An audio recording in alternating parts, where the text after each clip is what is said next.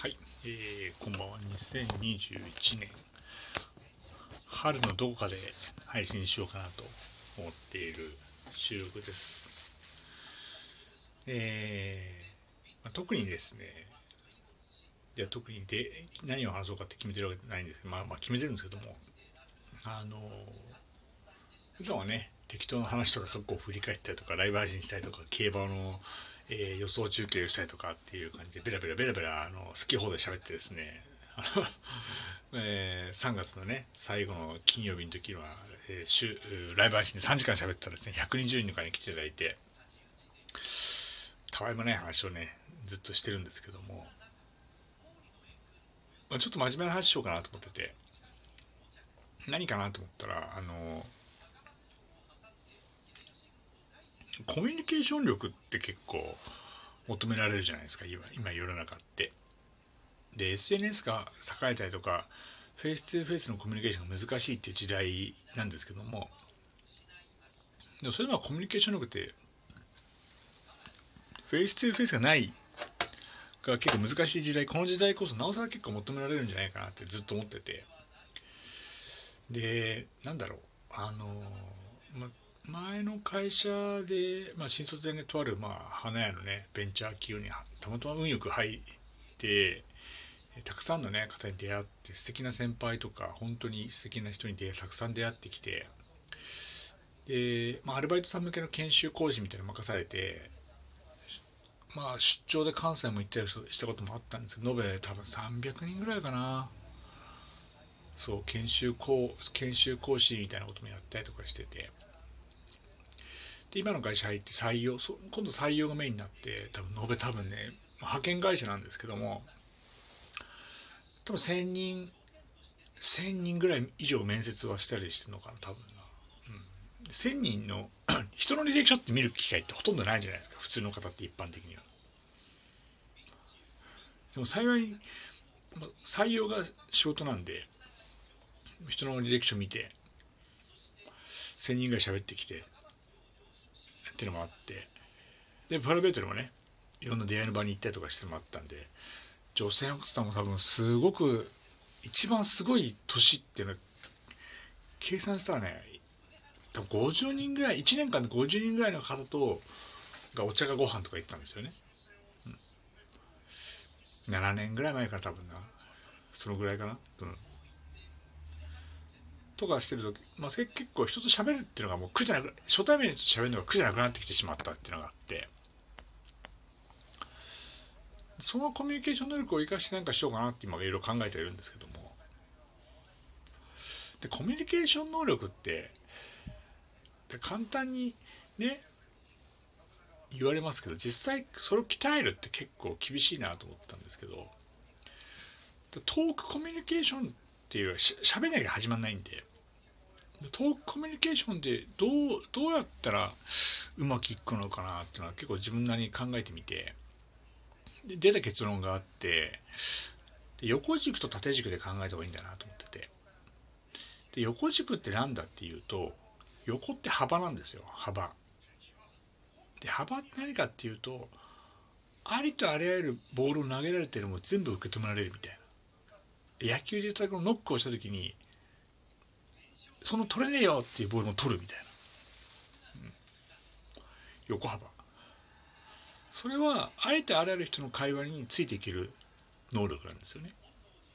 どんな話をされてもああ知ってますよ。ああなるほど僕もそれ知ってんです。知ってるんですよっていう。で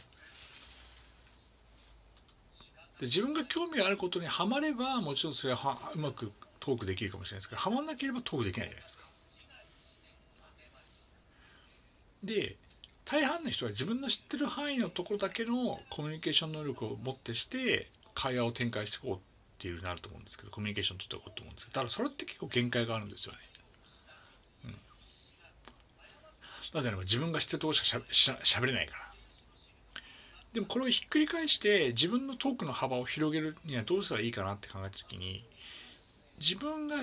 守備範囲取れる範囲以外のものを投げられた時にどういう反応したらいいかっていうのがあって僕は個人的に考えたんですけどこれは簡単な話であってあえて自分が知らない話をされた自分は分からない会話についていけないじゃなくて自分が知らないことを相手が話してるってイコール相手は気持ちよく喋ってるんですよ。そこに乗っかってしまえばいいと思っ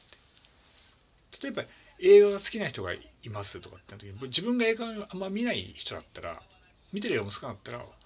映画の話のサイトも分かんないじゃないですか。でも相手が映画が好きって言ったらキャッチボールとしてえど何系の映画がいいんですか？とかどういうジャンルの映画が好きなんですか？とかっていう話をね逆に聞いてあげて相手は映画が好きだから好きなことっていっぱい喋れるじゃないですか人間って。だから何系ど何ジャンルはどういう系がいいとか。その中でも見たい見たい映画で面白かったどんな映画ですかって聞いてあげるとどんどんで相手はどんどん一方的に喋ってくるんですよ。でなるほどなるほどええー、とじゃ今度見てみますねっていうだけでもあこの人は今日映画に興味持ってくれたんだなって印象を覚えてくれるんでそれだけでコミュニケーション能力高まると思ってるんですよね。でどんな映画が好きなんですかって聞いてどういうジャンルですかっつって「へえ」って「僕あんまり映画見てないんですけどそれ楽しそうですね。今度今度見てみたいですよ」と。